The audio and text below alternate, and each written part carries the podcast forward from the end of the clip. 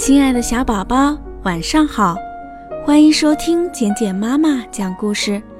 今天晚上，简简妈妈要给你讲的故事名字叫做《美丽的箭头村》。爱旅行的毛驴阿辉走进一片山谷，他立即被这幽静的景色迷住了。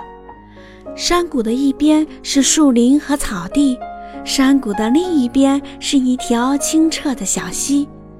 在一片很开阔的山谷坡地上，有一片白杨树林。毛驴很爱这片坡地，它在这儿选了一栋小小的房子，独自住在这里。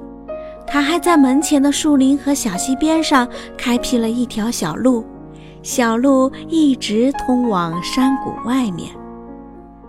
没有比这更美丽的地方了，毛驴自豪地说。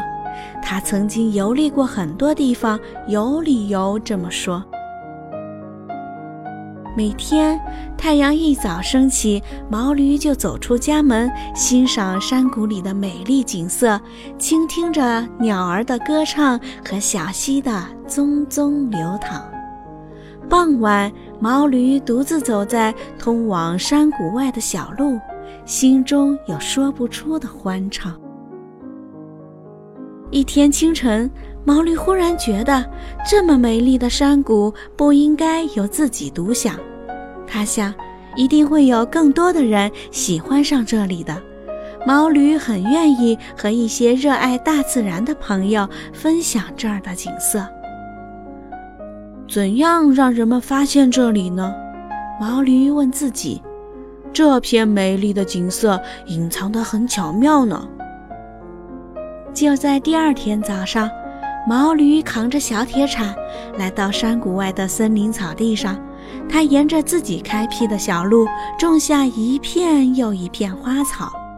他把每一片花草都种成箭头状的，那箭头一个连一个指向山谷，指向他居住的地方。不久，同样爱旅行的刺猬。豪猪、小熊经过这里时，他们看见这里有紫云樱花组成的紫色箭头，太阳花组成的金黄色箭头，还有矢车菊组成的蓝色箭头。这一片片闪耀着鲜艳色彩的箭头指向同一个方向。他们沿着这一个个箭头。一直走进山谷，看到了毛驴造在山坡上的一栋并不太大，却是非常美丽的小楼。这些爱旅行的朋友都成了与毛驴共享美景的好邻居。山坡上开始出现一栋又一栋的彩色小房子。如今，原先空无一人的山坡上出现了一个小村落。人们把这儿叫做箭头村，毛驴和他的朋友们的箭头村。亲爱的小宝宝，这就是今天晚上简简妈妈给你讲的故事《美丽的箭头村》。你是否也向往这样美丽的景色呢？希望今天晚上的故事能够伴随你温暖入睡，宝贝，晚安。